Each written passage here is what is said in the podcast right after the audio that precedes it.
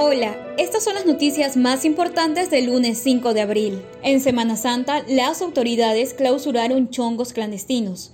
Durante los operativos hubo casos de viviendas donde se realizaban fiestas.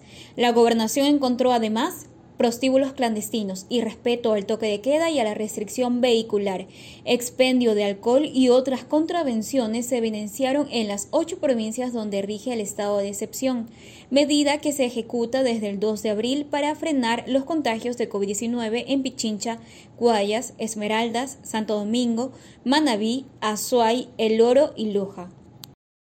En actualidad, la unidad de cuidados intensivos de los hospitales del IES de Guayaquil están al 100% con pacientes de COVID-19.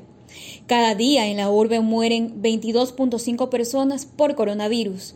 Del número de pacientes contagiados con la pandemia de la COVID-19, un 70% son de Guayaquil y un 30% de otros destinos del país. La rumba salsera está de luto por el fallecimiento de Galo Pinargote. El maní con limón y ají, la pescuezuda helada y la rumba salsera ya no tendrán el mismo sabor en el Cabo Rojeño. Reconocida discoteca de salsa en Guayaquil. Conoce esta y más noticias en extra.es.